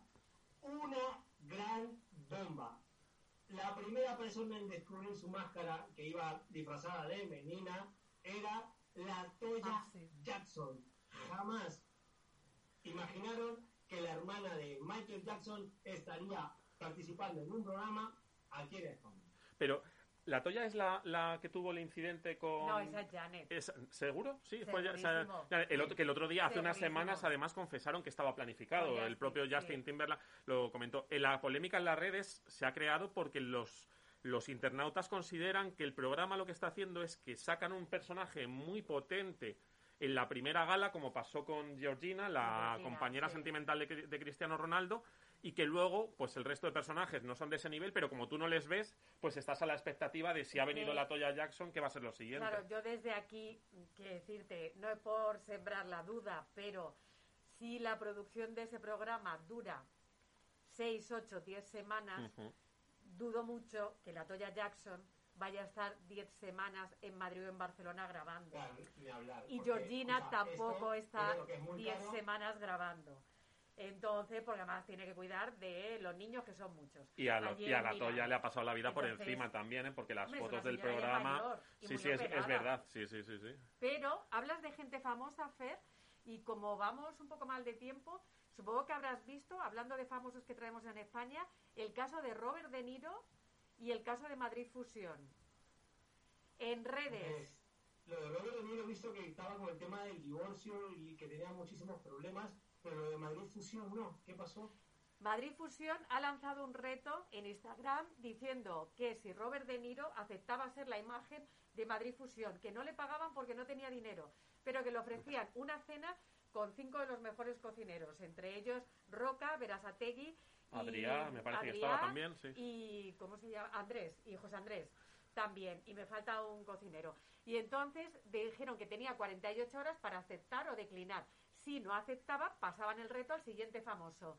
Robert De Niro ha dicho que sí, que él va a ser la imagen de Madrid Fusión gratis y que él vendrá esa cena. Ya le han dicho que esa cena no tiene precio, porque son cinco de los mejores cocineros, ver, uno de ellos escúchame, gratis. gratis tiene que ser, porque como está en problema de divorcio, como está vivo, mitad así que mejor me lo como todo, ¿sabes? Oye, a ver si entonces va a ser esto también una cosa como hacemos aquí la campaña para que no se sepa que te han pagado, para Puede, que la puede, mujer no puede ser. O, o que yo me lo estoy imaginando a Robert De Niro diciendo, oye, es que me voy a divorciar, no me sé ni hacer una tortilla. Oye, Adrián, ¿cómo se baten, cómo se baten los huevos? Oye, ¿cómo se separan las claras para hacer el merengue? Que es que antes me lo hacía mi mujer, sí, sí. Bueno, De Niro tiene muchos restaurantes. ¿eh? Es verdad, es verdad. La mesa no digáis que cobrado. Es verdad que él, él tiene muchos... No, no lo recordaba. Y aquí en sí. España incluso, porque que yo sepa tiene por lo menos uno en Marbella, Sí, si no tengo, Marbella, si no estoy sí. mal informado. sí, Una sí. última noticia, Fer, antes de ¿Qué pasar a los pasó con invitados. cantó en Oh. Eurovisión? No Oh. entendemos por qué nu- nunca tenemos ese toque para escoger una buena canción, no tenemos una buena, un, un buen, una buena un buen potencial, pero eh, lamentablemente ha patinado muchísimo Blas Cantó, sabemos que tiene muy buen talento, muy buena voz, Ujú. pero es un mercado muy duro. Siempre el que gana pues Eurovisión tiene algo que llama mucho más la atención, así que pues Blas cantó para otra oportunidad. Fer- el ganador pues es, es, como siempre uno de los países favoritos, en este caso Chile Italia. Y como siempre iba a decir que ahí se me saltó en la frase anterior, como siempre han salido los memes y pues está en las redes sociales petado de memes vacilando pues todos los comentarios, las fotos, los, los postureos inclusive han dicho que Rocío Carrasco ha estado también en Eurovisión. Sí, es verdad que había... había sí, sí. de Telecinco y en Eurovisión a la vez, es una locura esta mujer lo que puede hacer, pero es la hija de la grande, así que pues a ella se le permite todo. Fernando, yo creo que has dado en el clavo. Eh, yo tuve hace unos años la ocasión de compartir eh, una comida de trabajo con Blas Cantó en la época en la que él estaba con el grupo Auri. Auri. No sé si lo recordáis, que era un- una... ¿Cómo se llama? Big Bang... Big, Una, una boy- big, big una boy ba- band, sí. boy band. Una boy band, eh, perdona. Eh, él me pareció un chico muy interesante, es decir, me pareció mucho más maduro de la edad que tenía y es verdad que él me parece que tiene pues es un punto de madurez que está muy por encima de la edad que tiene, un chico muy interesante, muy serio. Y es verdad que yo creo que la clave es que mm, el problema no es Blas Cantó, sino que desde Televisión Española o desde el organismo que elige la canción que va, no, no se sabe elegir y, y yo creo que durante todos estos años no se ha sabido ver cómo funciona el concurso y se están enviando canciones Yo- que no que no son adecuadas para el concurso. Yo creo que hay un tema fundamental que uno siempre dice que cuando tú vayas a hacer algo, mira lo que hace tu Claro. competencia primero. Claro, Entonces, cuando tú sigues mandando baladas, como cuando fue Paloma San Basilio, con la fiesta se acabó, claro. y ves que los otros hacen cosas tan rompedoras como lo que ha hecho Italia, pues evidentemente el público de Eurovisión ya no son Ya no esos es, señores, exactamente, Porque además, sí, Y sí. no solamente eso, sino que también tienes que tener en cuenta que estás cantando en español, Claro. donde eres un solo país que habla en español, cuando la mayoría canta en inglés, que es el idioma universal. Que Sí, o, o mezclan eh, su idioma nativo con Claro. el inglés, sí, sí, lo sí. que viene a ser, Hay países que cantan en su idioma, pero hay que avanzar, hay que Sí. avanzar, Hay que darle una y vuelta. aquí no nos damos cuenta. Fer, postúlate, postúlate tú ahí, tú sabes que aquí nosotros nos postulamos para todo, para lo que haga falta. Fer, un placer, que estás, nada, estás estupendo. hasta el próximo viernes. Un abrazo enorme, Fer. Por favor, y lo comentamos. Chao. Chao.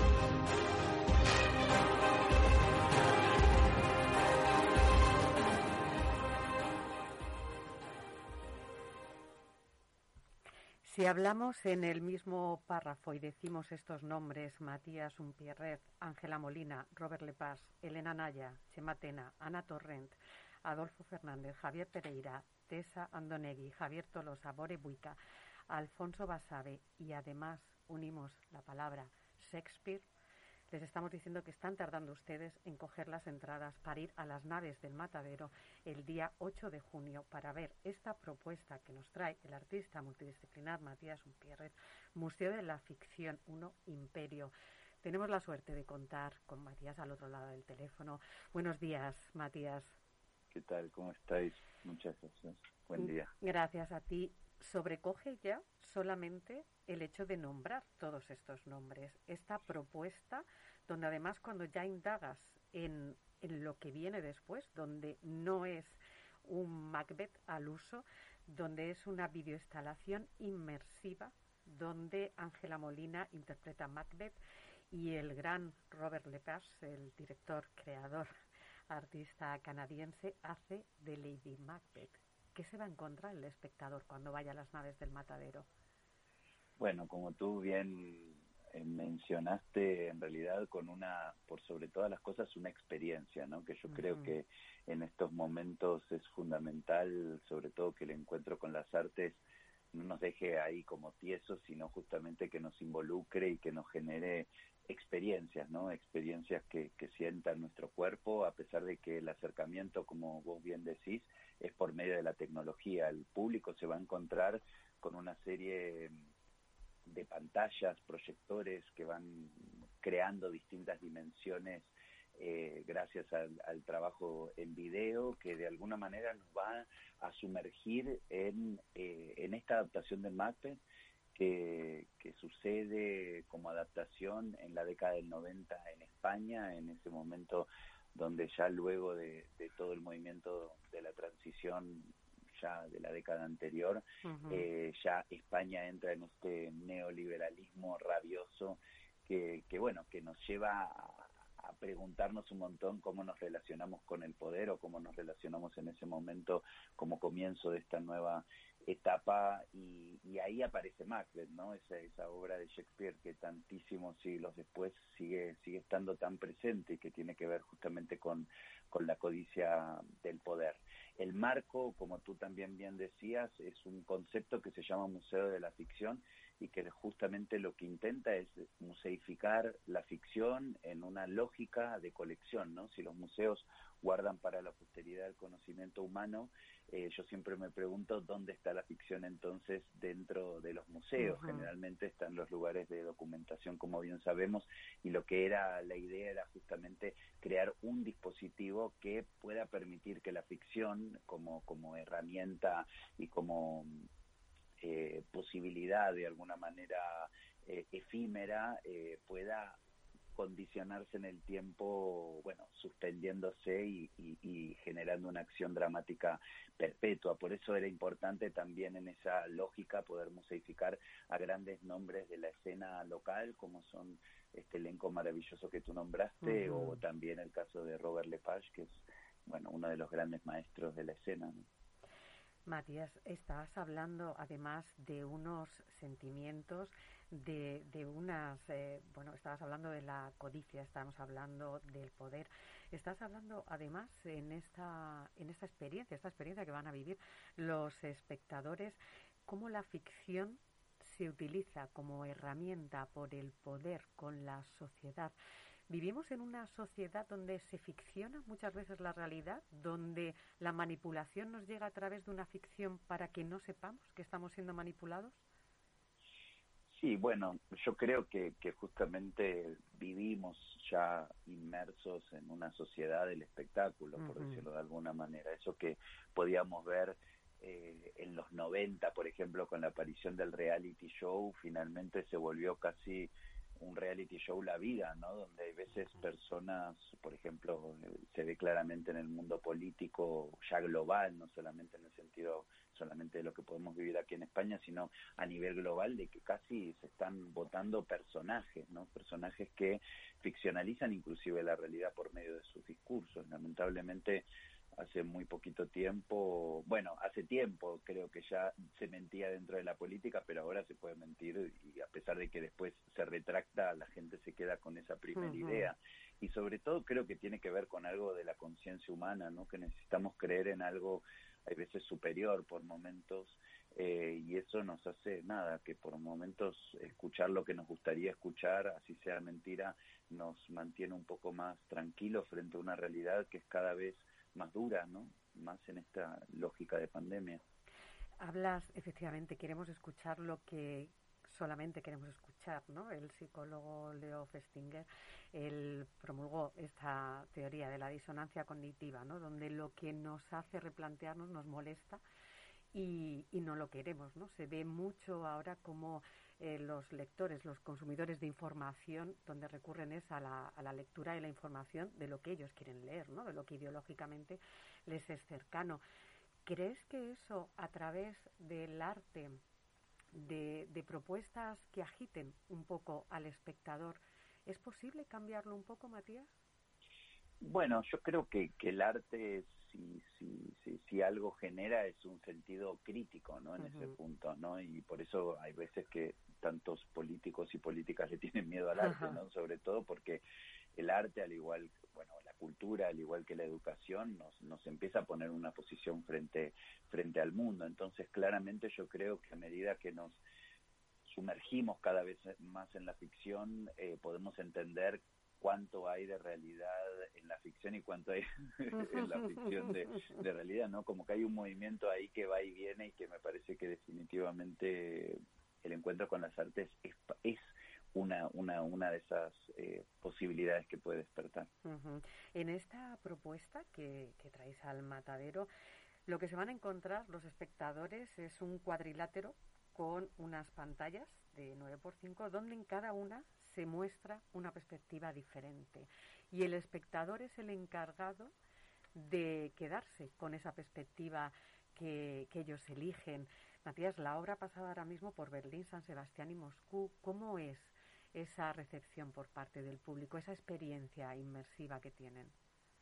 Bueno, es, uh, yo, yo siempre, me, me, en, en todo mi trabajo siempre hay como una pregunta central que es cómo nos relacionamos con la ficción. Justo todas tus preguntas me encantan y me, y me incitan a pensar mucho porque en realidad es, es central para mi trabajo, ¿no? Uh -huh. Yo creo que estamos constantemente, como estábamos hablando, relacionándonos con la realidad de una manera por momentos ficcional y es increíble como todos los instrumentos y las herramientas de la ficción al final se despliegan en un sentido social y en ese punto tengo la sensación de que a pesar de que el conflicto es, es un conflicto local, eh, cuando uno, bueno, atraviesa también la palabra de Shakespeare, de pronto te das cuenta que, que en distintos lugares del mundo tan diferentes como estas tres ciudades que, que tú nombraste recién, eh, se genera una experiencia crítica, evidentemente, con respecto a lo político que propone la pieza, pero también sensible, ¿no? Emocional, uh -huh. ¿no? Eh, la, la pieza finalmente eh, te, te, te, termina por, por cautivar y por entender sobre todo y empatizar que frente al poder por momentos eh, podemos ser débiles, ¿no? Y que ese que, que, esa empatía en realidad permite que entendamos que bueno que somos una sociedad que nos construimos eh, de manera grupal y colectiva y que algunos y algunas lo llevan mejor y otros lo llevan peor el hecho de la representación política, ¿no? Con respecto a sus deseos personales. Matías, has hablado de tu trabajo, de esa indagación que haces a lo largo de tu trabajo. Tú, tú, has sacado el teatro del teatro, has hecho teatro en sitios, en museos, eh, has, eh, lo has sacado a la calle. ¿Cambia el espectador cómo recibe una obra, cómo recibe una propuesta, una propuesta artística cuando le despojas del marco habitual de la butaca del teatro? Sí, definitivamente, ¿no? Como a mí en, en, todas mis prácticas justamente es eso, es como de pronto cómo aparece la ficción en medio de la realidad, de pronto en medio como en las piezas que hice, que de hecho se presentó hace unos años aquí en Madrid, eh, Teatro Solo, que es un proyecto que viajó mucho a muchas ciudades del mundo, y justamente de pronto en medio de, la realidad empezaba una pieza que solamente el espectador o la espectadora sabía que estaba sucediendo y eso permitía que de alguna manera haya como una especie de haz de luz en medio de, de la realidad que nos lleva a una ficción que está sumergida, ¿no? Como en realidad nuestras vidas y nuestras realidades en medio de la multitud, ¿no? En ese sentido. Y en ese punto yo creo que frente también a la al crecimiento de las democracias en nuestros países y el uso también y la relación más eh, orgánica que tenemos ya con la democracia, el sometimiento de pronto al encuentro con las artes, esa butaca que nos tiene ahí cautivos y que respetuosamente tenemos que silenciarnos durante el tiempo que pueda durar un espectáculo, de pronto hoy el espectador o los, espectadores en general quieren vivir otro tipo de experiencias donde puedan tomar decisiones sobre la trama, donde puedan, inclusive como en el Museo de la Ficción va a poder hacer el público, ver, elegir qué ve y elegir qué no, ¿no? Como tomar decisiones activas, porque al final la virtualidad nos y la democracia, repito, nos acerca constantemente al uso de tomar decisiones y eso posiblemente es lo que hace que por momentos los políticos traten de dormir el sentido crítico porque da miedo el, el, el, acto constante de tomar decisiones de qué vemos, qué dejamos de ver, cuándo decidimos apagar el teléfono o cuándo seguimos ahí atados a, a, ver qué de esas ficciones reales queremos consumir. Buenos días, Matías. Muchas gracias por acompañarnos. Eh, el otro día salía a colación, hoy hablamos de Shakespeare, el otro día con otro compañero, con otro invitado, hablábamos de la figura de Víctor Hugo, ¿no? Eh, autores universales, autores, bueno, eh, podemos hablar de ellos como atemporales, como autores eternos. Ellos tratan una serie de temas que, bueno, puede ser, resultar tópico, pero que son temas, valga la redundancia, temas universales y temas cíclicos, ¿no? Que se van dando a lo largo de la historia en el tiempo se van repitiendo. La codicia, el egoísmo, esos conflictos muchas veces armados, esas luchas que son cíclicas, simplemente que cambian de lugar, de forma y de momento histórico. Tengo la sensación, por lo que vais hablando, Sonia y tú, que si Shakespeare hubiera nacido a día de hoy o fuera artista a día de hoy, seguiría siendo eh, un grandísimo artista, simplemente que de otra forma, ¿no? Expresaría eh, su visión del mundo, esa crónica del mundo de otra manera sois los artistas multidisciplinares actuales quizás los que debéis coger ese legado, los que debéis coger ese testigo. Lo digo o lo planteo desde la idea de que al final sois los que planteáis un renacimiento cultural contemporáneo, ¿no? Que quizás el arte haya entrado en una época de autocomplacencia y que el trabajo, ese coger ese testigo sobre el fondo con una nueva forma sea muy necesario. Bueno, eh, sí, la verdad es que mm, no sé bien cuál es el legado, pero sí lo que tengo muy claro es quién soy yo dentro de la realidad, que de alguna manera, y cómo me relaciono de alguna manera con mi presente, ¿no? Como tú bien decías, cómo sería Shakespeare hoy en ese sentido. Eh, y yo creo muchísimo en la posición de frontera, ¿no? En un sentido complejo. Eh, yo siento que mi territorio donde quiero vivir esta vida es un territorio eh, fronterizo, es un territorio fronterizo entre varios países, porque siento que soy de varios sitios, eh, que uno puede ser de varios sitios y que no dejo ni de ser español, ni de ser argentino, ni de ser uruguayo, que son de alguna manera mis, mis nacionalidades y mis lugares eh, de pertenencia. y es esa frontera la que me permite empatizar con la realidad. Y lo mismo sucede con respecto a, otras categorías que tienen que ver, por ejemplo, con las artes, ¿no? Uno, situándose en, en, en, esa frontera entre distintas disciplinas, puede encontrar otros lenguajes y otros modos de relacionarnos e inclusive también en el sentido de género, ¿no? Dentro de mi trabajo los géneros que fueron escritos para hombres o para mujeres en realidad cambian, porque yo creo que eh, cada uno puede vivir la vida que quiera y puede hacerse con los discursos que consideren más allá de los géneros de los que formamos parte. Entonces, en ese sentido creo que vamos hacia un lugar o, o me ilusiona ir hacia un lugar donde las categorías eh, se empiecen como a debilitar esa idea de categorizar constantemente para poder entender que al final genera unas, unas heridas sociales que, que son muy complejas, ¿no? Lo importante es, desde mi punto de vista y también porque creo que el encuentro con las artes es el encuentro con lo sensible, creo que definitivamente de lo que se trata es de generar encuentros sensibles, ¿no? Más allá de las formas, más allá de lo que sucede por delante mío, lo importante es respetar lo que está por delante, pero también sentir y poder empatizar también con eso. Entonces, en ese sentido, el gesto, por lo menos que yo llevo hacia adelante como artista transdisciplinar y muchos artistas que, que, son colegas y que también trabajan dentro de esa línea, es eso, es como acercar a los espectadores a que podamos dejarnos sentir más y tratar de que esa lógica de lo que estamos sintiendo entre dentro de los cánones que entendemos, ¿no? Porque hay algo que existe, hay algo que siente, entonces eso eh, está vivo, ¿no? En ese sentido. Matías Unpierrez es un referente de la escena, ya es un maestro para muchos de los que vienen. Es inevitable hacerte esta pregunta, ¿cómo ha sido trabajar con otro referente de la vanguardia como es Robert Lepage? Bueno, eh, yo creo que siempre los grandes maestros tienen ese, o por lo menos a mí, siempre que me he acercado a alguno de ellos, eh, tienen esa generosidad que los hace grandes, ¿no? En ese sentido. Y Robert, la verdad que se haya puesto en mis manos, por decirlo de alguna manera, para interpretar, de hecho, la versión masculina de una Lady Macbeth, eh, me pareció, bueno, una experiencia extraordinaria, sobre todo porque también él dirigió cuatro Macbeth, entonces para mí eh, también dirigir a alguien que conoce tanto un material, que lo, lo atravesó tantas veces y demás, fue, fue fue una gran experiencia de compañerismo sobre todo, ¿no? Como de amistosa y de mucho cariño y de mucha generosidad por su parte. Así que la verdad es que, que, muy contento. Y también porque él fue en realidad uno de los, de los primeros artistas transdisciplinas. En realidad hay muchísimos también anteriores, ¿no? Pero claramente su posición fue la transdisciplina eh, y, y, es verdad que la generación que venimos, eh, las generaciones que venimos por detrás, tenemos otra visión también de lo que es la transdisciplina y la complejizamos mucho más, pero eso fue justamente gracias al, al trabajo de, de, grandes maestros como él o como Bob Wilson o como, bueno, como muchísimos más que podríamos nombrar, que tienen una obra que por momentos es más plástica, por momentos es más escénica, por momentos es más audiovisual y quienes venimos atrás hacemos que todo eso confluya dentro de una misma pieza, que ni siquiera estén en categorías separadas, sino en vez de uno estar atravesando todas esas categorías, tratar de que todas esas categorías se vuelvan una, una misma, ¿no?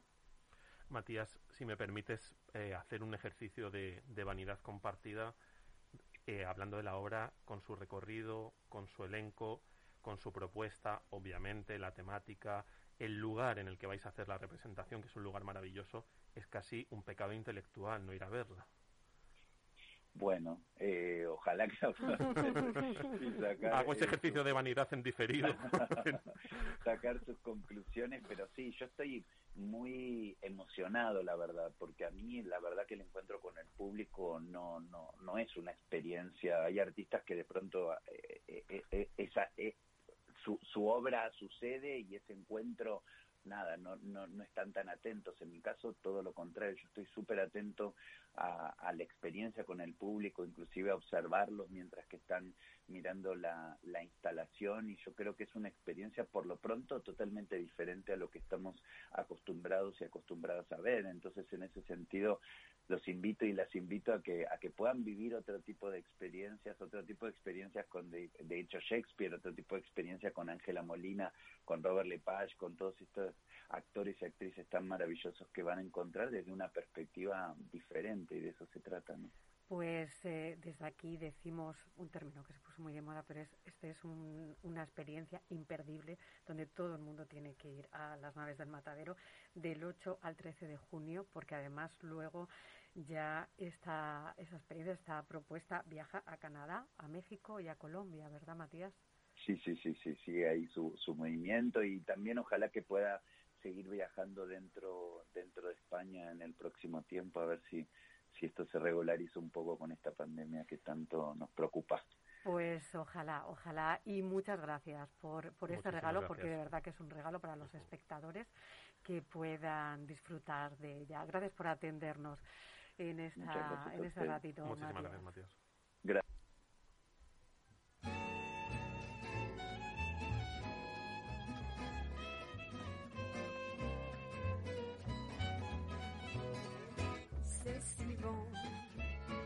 Partir n'importe où, bras dessus, bras dessous, en chantant des chansons. C'est si bon de se dire des mots doux, des petits rien du tout, mais qui en disent long? En voyant notre mine ravieuse. Les passants dans la rue nous envient. Y sí, ya sabemos que salvan ustedes diciendo, pero ¿qué ha pasado hoy? ¿Qué ha pasado hoy? ¿Dónde está Antonino Nieto? ¿Dónde está ese ratito, ese chute de felicidad y energía con el que empezamos sesión continua? Antonino, es que dejamos lo bueno para el final. ¿Cómo estás? Muy bien, buenas tardes, muy bien, estupendamente aquí celebrando un día más y perfecto, en perfectas condiciones. Antonino, estábamos Bueno, tú siempre estás perfecto en todo, eso está claro. Hablábamos con nuestro invitado anterior a ti, con tu telonero, ahora, con, con el gran Matías Umpierrez. Hablábamos de un grande que seguro que a ti te gusta mucho, que es Robert Lepaz. Sí, sí, sí, claro, claro, claro, claro que me, me encanta, me encanta, es que uno crece con los mejores siempre. Hombre, es que hay que arrimarse a los buenos, ¿eh? Hablábamos además, Matías mencionaba, ¿no? Mencionaba a Robert Lepaz, eh, Claro. esa trilogía de los dragones con lo que saltó desde Canadá para el resto del mundo, esos Claro. montajes eh, interdisciplinares que hablábamos, ¿no? De Shakespeare y hablaba de Bob Wilson. Yo recuerdo una obra maravillosa de Bob Wilson en el Albéniz cuando existía ese gran teatro que era el Albéniz, Eh, que ahora sí. lo están dejando que se pudra y que se caiga. Eh, un montaje de Bob Wilson Claro, que aquello decías, es que esto es otro teatro, Claro. esto es otra cosa. Sí, yo recuerdo perfectamente en el Albéniz, yo vi a de los más grandes, no solo teatro, eh, también de los más grandes coreógrafos. Eh, recuerdo eh, cuando aquellos festivales de danza de Madrid, eh, la compañía de Marta Graham, Caroline Carson, etcétera, etcétera. En el Albéniz es que vimos auténticas eh, maravillas, cosas que hoy brillan por su ausencia, será como las estrellas, que brillan tanto porque están tan lejos. ¿Verdad? Claro, Yo sí, digo sí. una cosa, Antonina, a ver qué opinas tú de esto. Tú que eres una persona, como se suele decir, muy vivida, muy viajada, tú que además has triunfado por donde has sido, que has sido un gran artista en Berlín. Yo Que siempre... sido y es. Bueno, que sigue siendo, claro, pero bueno, ahora tenemos la suerte de tenerla aquí cerquita, que no está en Berlín, que está aquí con nosotros, en suelo patrio. Eh, yo digo siempre que hay mucha gente que tiene la suerte de ver eh, todo lo que se hace fuera y entonces luego de eso va cogiendo, ¿no? Como las raíces de las plantas, va cogiendo los nutrientes, lo mete en una coctelera y dices, ah, mira lo que hace. Porque al final nos llega tan poquito aquí a España.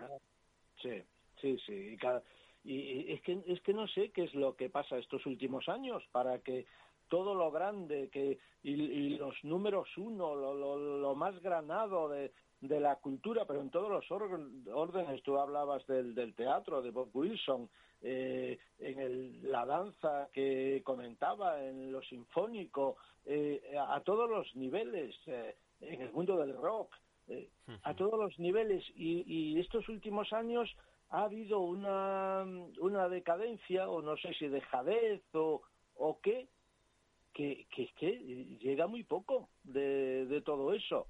También por ahí se están perdiendo cosas, porque yo eh, recuerdo un coreógrafo inmenso como era Frederick Forsyth del, eh, del ballet de Frankfurt, que también lo han desmantelado de algún modo allí. No es solo de aquí. No sé qué pasa. Dice, la cultura, claro, con esta transformación de la cultura en publicidad, pues bueno, pues así estamos.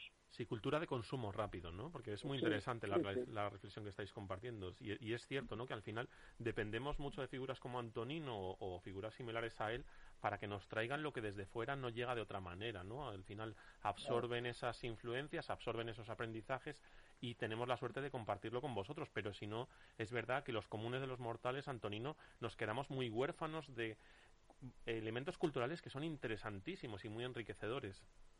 Claro, es que uno crece, yo, sí- yo lo digo siempre, dice, yo quiero a mi lado siempre a los mejores, porque con ellos crezco y me enriquezco, en el mejor sentido, en el mejor sentido del término, sin despreciar a nadie, pero quiero a los mejores siempre, porque si no, ya me dirás a dónde, a, a, dónde vamos. Yo quiero aquellos que me pueden descubrir, que me pueden desvelar del misterio, aquello que no sé, aquello a donde yo no he llegado para abrirme nuevos, nuevas vías. Eh, eso es lo, lo, que quiero, porque ya que me cuenten lo ya sabido, hombre, vale, pero ya está sabido. Yo quiero otras cosas. Antonino, ¿tú crees que, que nosotros, vamos a hablar, ¿no? Así en la generalidad, que a veces son odiosas, pero que el español tiene siempre como un complejo de inferioridad y un miedo, ¿no? A que le hagan sombra.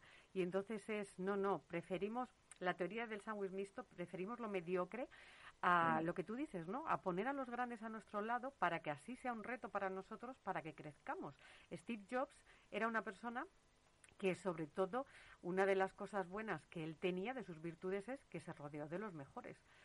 Y eso es lo que hizo que hiciera Apple, porque realmente él, la visión que tuvo es coger al que fue realmente el germen de, de, de, la, de Apple, de Macintosh, el que cogió luego el diseño de Apple, y él lo que hizo fue decir, ah, mira, estos son los mejores, que es un poco lo que hizo Zuckerberg también, ¿eh? el de Facebook. Sí, sí, sí, sí, sí, es que es así, pero es que aquí viene de lejos, viene de lejos, aquí desprecia la propia historia de este país llamado España, aún llamado España, eh, se desprecia, eh, se ridiculiza, eh, sin embargo otros, tú coge a lo anglosajón, mejores no hay. Y, toda la historia, pues, pues aquí, amigos míos, aquí tenemos auténticas maravillas, toda la cosa. No, siempre despreciando, siempre denigrando, haciendo de menos, Dice, no, no, no, no, vamos a reconocernos. Yo, digo muchas veces, a mí me encantan las películas del oeste, por ejemplo, eh, siempre me gustaron los westerns, ¿no? porque además en, los westerns yo descubría y, veía mucho de lo que está pasando, del, tema del capitalismo, de la, de, la competencia, de, las trampas en el día a día. Eso lo veía mucho en, los westerns. Bueno, eh, los americanos, los anglosajones han hecho de los westerns y toda la historia, la historia allí de, Norteamérica, eh, películas increíbles. Nosotros podríamos haber hecho muchísimo con nuestra historia, todo eso, no hay nada. No hay nada, absolutamente nada. Pues Antonino, tú sabes que nosotros que sí que somos admiradores de Steve Jobs, como sabemos que nosotros seguimos su línea, nos faltan los millones, pero nosotros nos rodeamos de los mejores, por eso nos rodeamos. Mira, Chus sabe que me estoy refiriendo también a él y que me estoy refiriendo a ti. Entonces sería de, estamos ¿qué sería de este programa sin todos? Claro, estamos esperando como agua de mayo esas palabras que tú nos traes cada semana ya sabes que yo reconozco y aprecio siempre la verdad. Exacto. y además que la verdad tiene una particularidad, que siempre se queda corta. Cierto es. Cierto es. Pero se agradece, se agradece. en estos casos.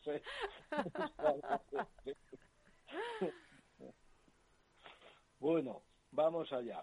Buenas tardes a todos los nacidos, a los hoy invisibles y a los que aquí estamos.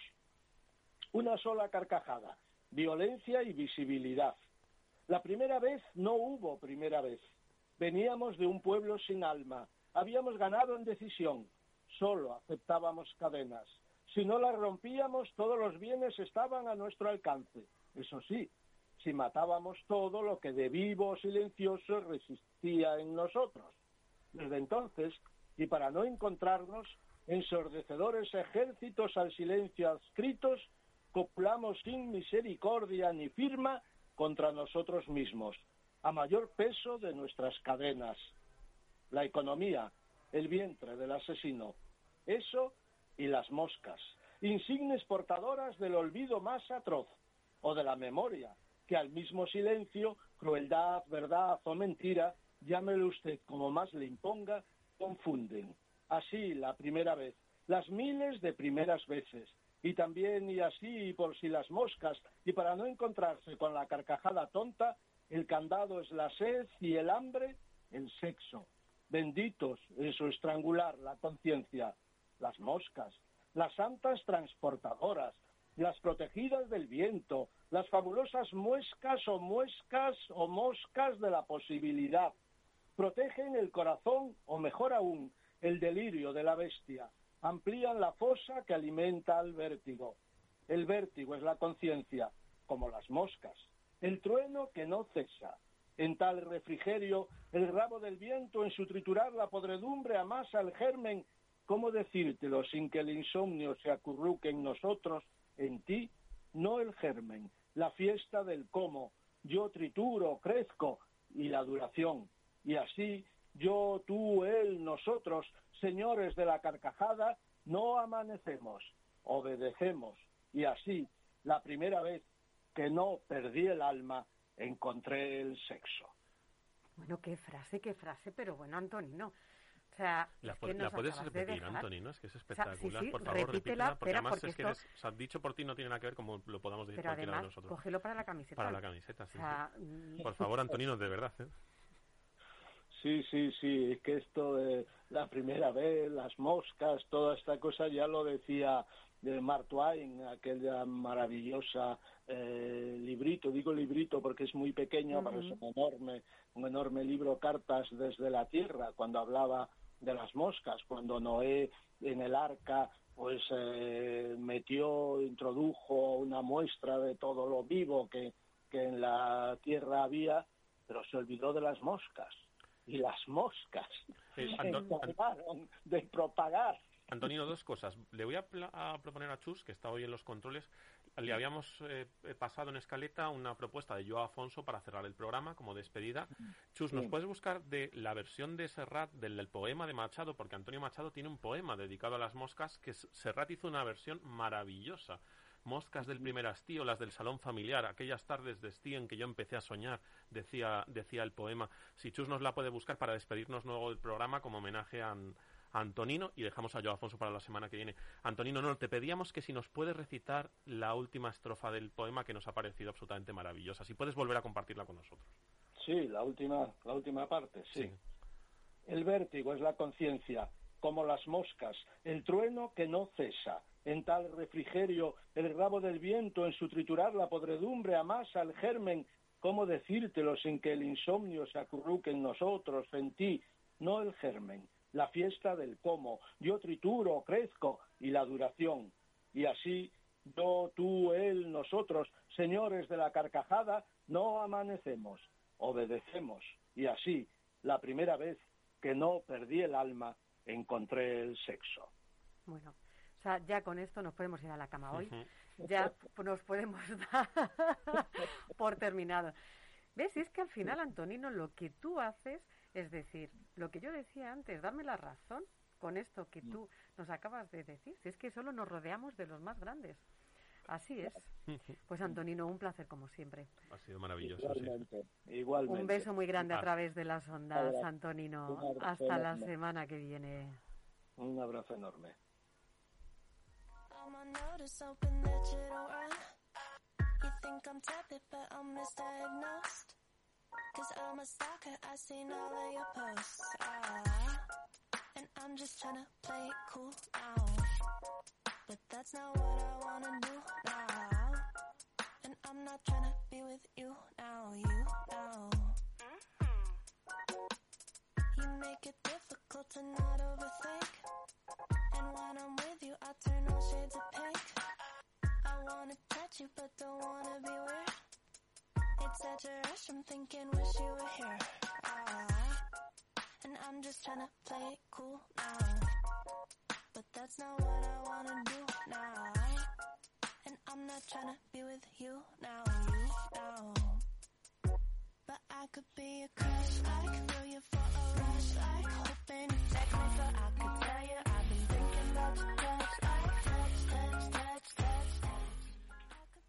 Bueno, Álvaro, he de decirte que nosotros a estas horas ya, o sea, cuando son las dos menos cuarto, con el momento crash, o sea, ya nos falta ahora la cañita con los torrendos ya Pues para empezar ya pistoletazo de salida del fin de semana, porque además. Álvaro, si es que a mí al final crash me tiene en un sin vivir siempre. De todas Hombre, formas, claro.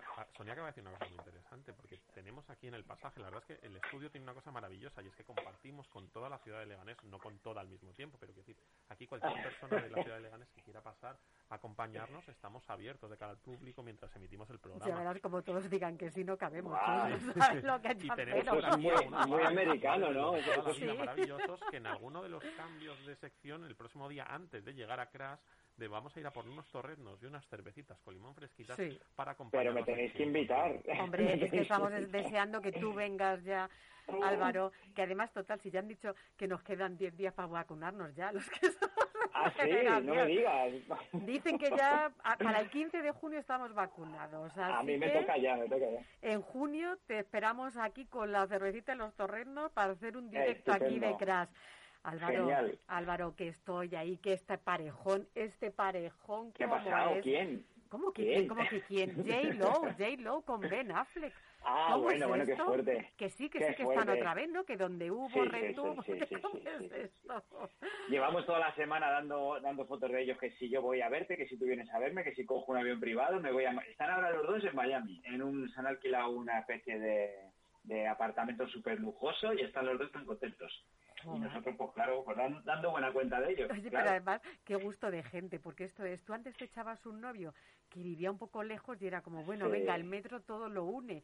Si ya era en otra Sí. provincia, aquello, el amor era imposible.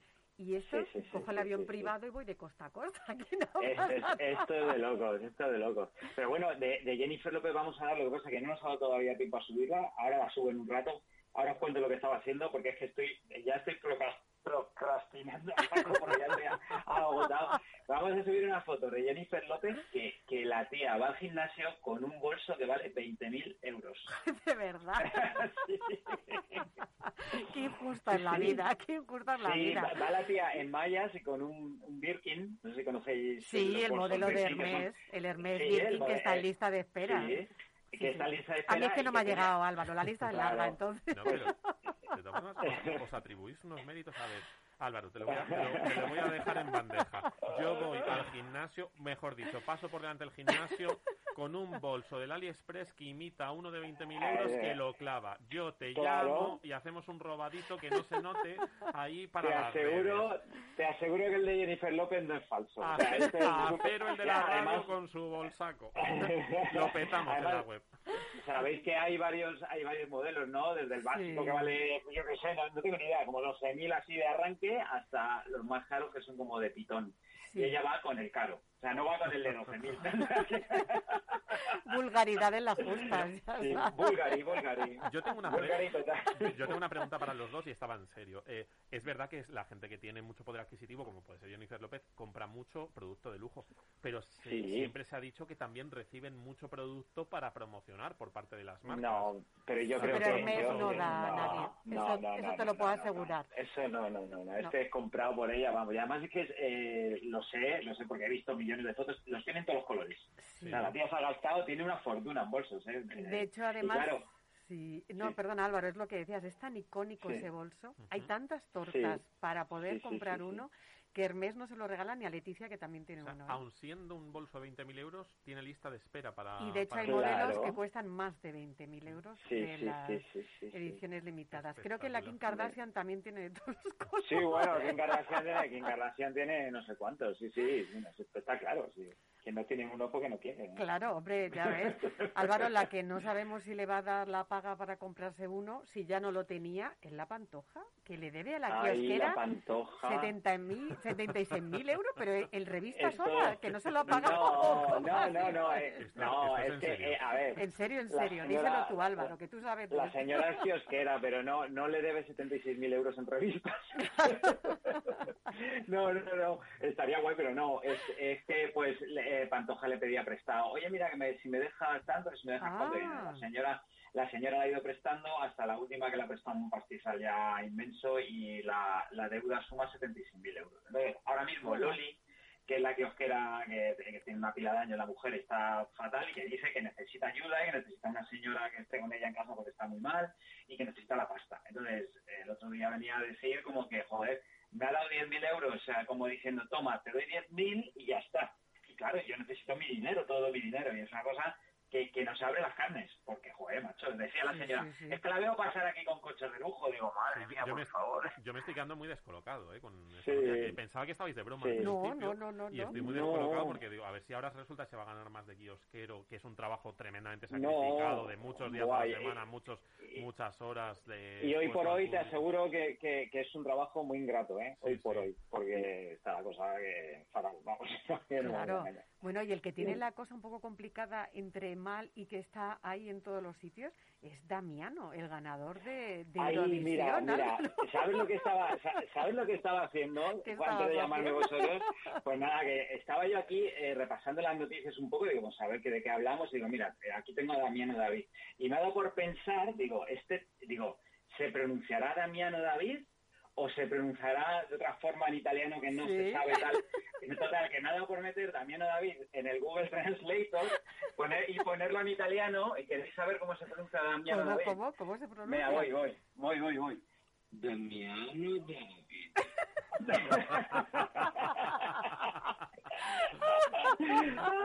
Y estaba yo aquí solo descojonado de la risa, claro. Álvaro acaba de rivalizar directamente con Chus como la voz más erótica del programa, ¿eh? Yo no, yo no, eh. No, no, si es Google, es es Google. El pues Google. Google tiene una voz que, Se oye, que... Es buenísimo, Álvaro. Cuando esté Sí, sí, aburrida sí. ya sé lo que voy a hacer. Sí, yo llevo un rato aquí metiendo todo. Yo he estado metiendo todos los nombres. Kim Kardashian también lo he metido. Digo, ¿cómo se dirá Kim Kardashian? Ay, qué bueno. Qué grande. Oye, al que le ha Sí. salido una voz un poco también de ultratumba, pero esta sido ya de cabreado, ha sido Jesús Castro. ¿Qué le pasa a este Bueno, bueno, bueno, bueno, pues nada, que pues yo qué sé, que hay veces en los que, bueno, pues te pillan cansado, te pillan tal y no entiendes la cara B de ser famoso, ¿no? Que es que, oye, tienes que estar para las duras, las maduras, Claro. tienes que estar para promocionar una película y para atender a los medios, pues porque al final es tu gasolina, ¿no? Si sales en los medios, eres una cara conocida, los directores te llamarán para hacer una peli y si no sales, al final se olvidan de ti. Y el problema es que Jesús se le ha olvidado esta parte, la cara B, y nos ha encontrado la salida de un restaurante que estaba cenando con su chica, con la, su novia ahora mismo es la prima de Iker Casillas, se salva Casillas. Ah, sí. Y le, le hemos pillado y el tipo, pues en vez de atendernos con amabilidad, pues se nos ha enfrentado con unas maneras un poco, bueno, pues que yo creo que hay que verlo. Hay que entrar a Cruz y darle al vídeo porque es, vamos, espeluznante. Yo cuando lo he visto me he quedado, que vamos, me pincho y no sale sangre. Sí, además, fíjate, esto Sí. es eh, lo que tú dices, que es que se podría hacer una galería con reacciones de famosos contra la prensa, que Sí. quiere decirte que hace poco circulaba por redes sociales un vídeo de Rocío Carrasco, que tan en boga está, donde Sí. ella agarraba por el cuello, ella con collarín y todo, ¿eh? que salía después del famoso accidente con Fidel, agarraba Sí. a un compañero fotógrafo y le increpaba, no le cogía por el cuello, le estampaba contra la pared a la salida del hospital, Sí. le llamaba menos guapo, te puedes imaginar de todo, y claro, Sí. el pobre hombre, o sea, además, claro, fue, se la vino que no se lo encontraba.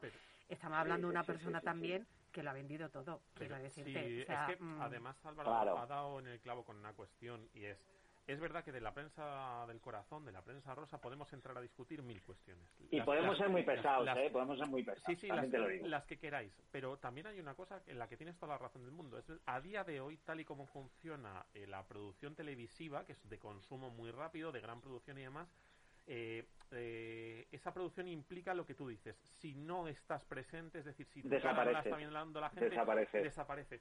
Eh, Jesús Sí. Castro no es Marlon Brando. O sea, los productores de los años Claro. 60 o de 50 decían, Marlon Brando en el mundo hay uno, con lo cual le necesito, porque me va a hacer la gata sobre el tejado de zinc, o me va No, a hacer... es- no, sí, esa perdón, no sí, sí, salía. es Robert- Redford, perdona. Sí, No.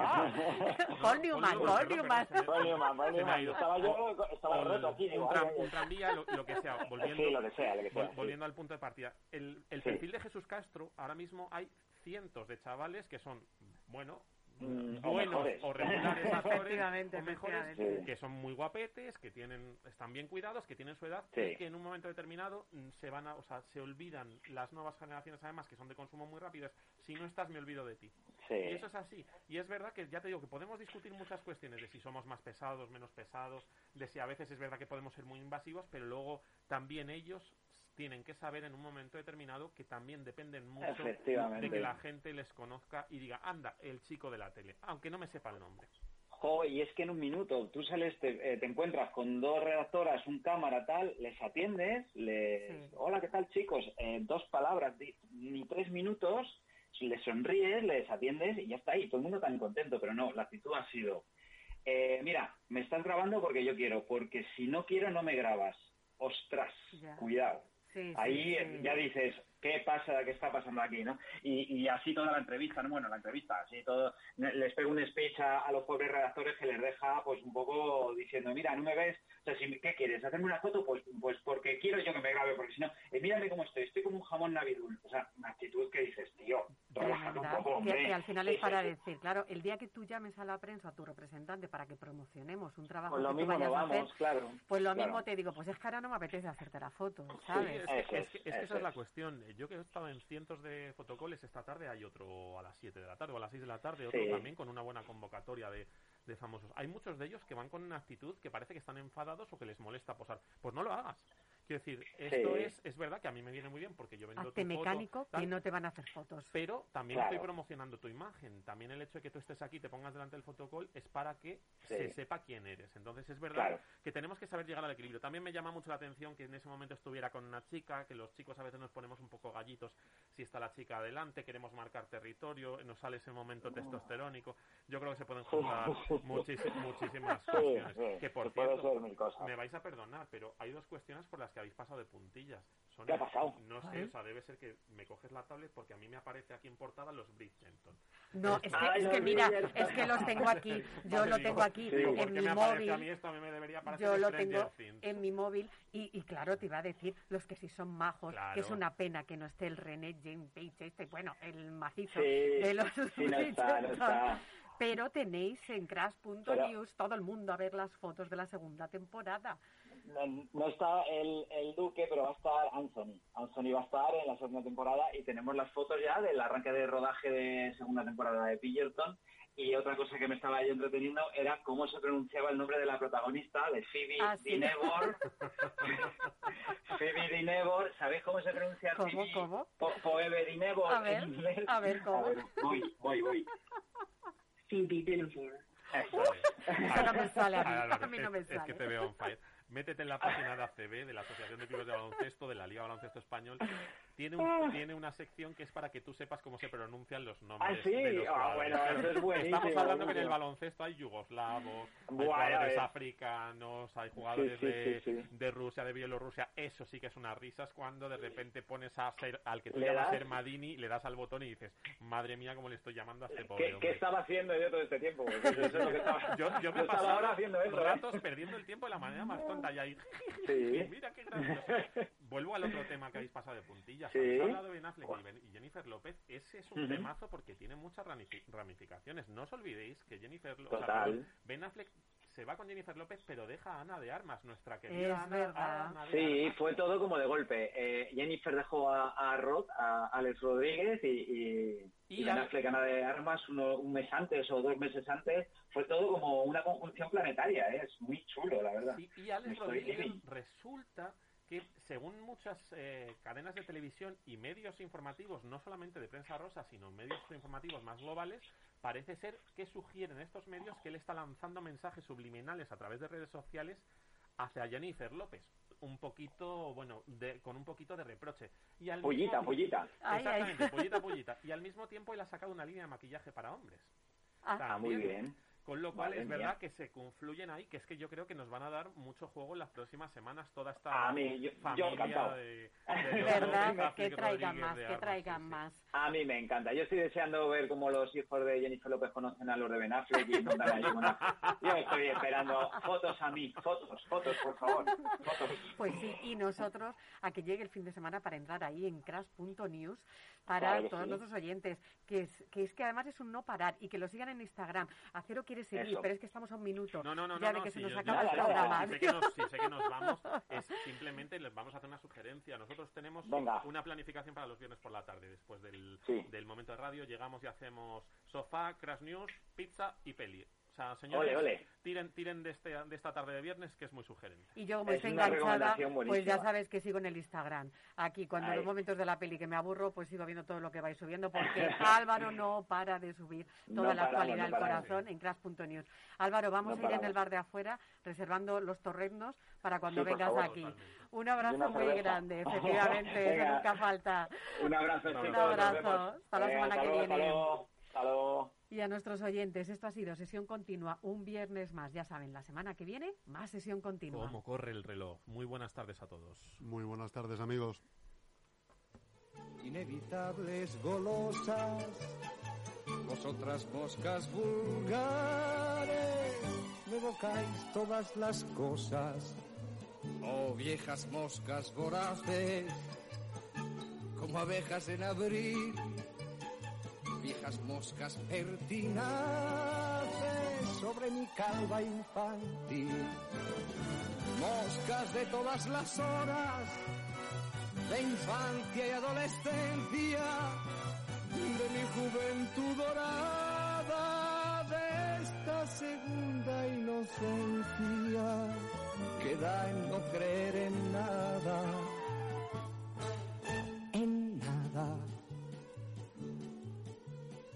Moscas del primer hastío, en el salón familiar, las claras tardes de estío en que yo empecé a soñar.